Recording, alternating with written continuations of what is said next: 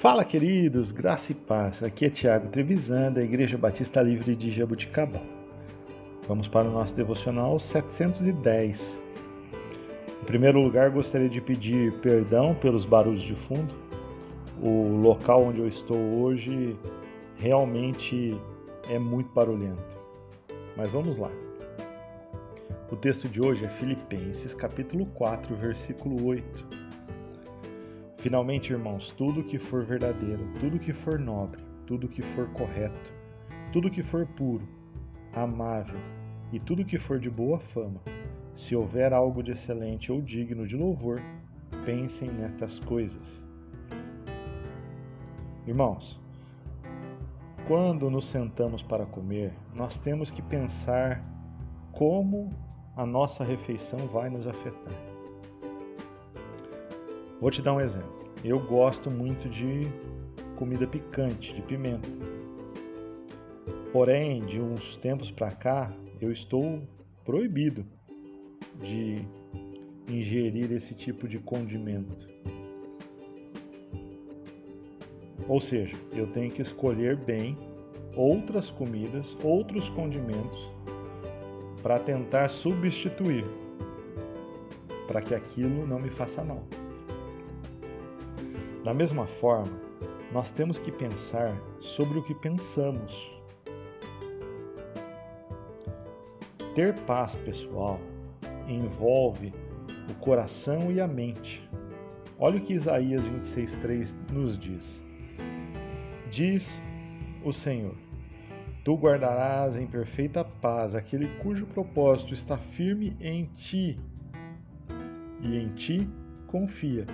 Aqui o profeta Isaías falando para o povo a respeito do Senhor, aonde deve estar o propósito, a confiança. Então nós precisamos nos perguntar: esse programa de televisão que eu vou assistir, que tipo de efeito vai trazer sobre mim? Esse filme que eu estou prestes a iniciar, que efeito que vai ter sobre mim? Essa música que eu estou ouvindo, será que eu entendo a tradução? Será que eu entendo a letra? Será que eu compreendo o que está sendo dito?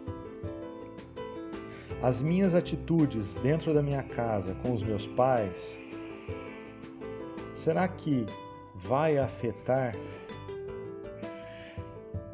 o meu relacionamento com eles? A forma como eu tenho me relacionado com Deus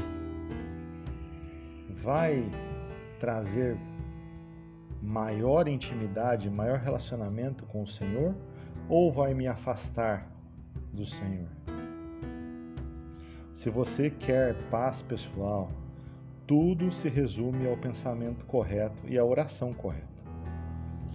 Tudo se resume a guardar o que você coloca em sua mente. Porque quando você para para pensar, a maioria das tentações que enfrentou vieram primeiro na sua mente. A mente é o comando central. Com ela, chegamos ao passado através das memórias e ao futuro através da nossa imaginação.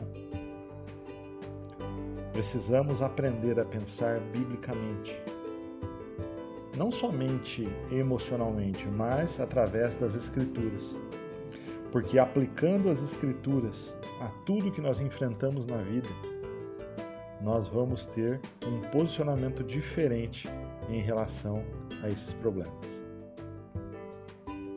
Pense a respeito disso. Que Deus te abençoe, tenha um excelente dia, em nome de Jesus.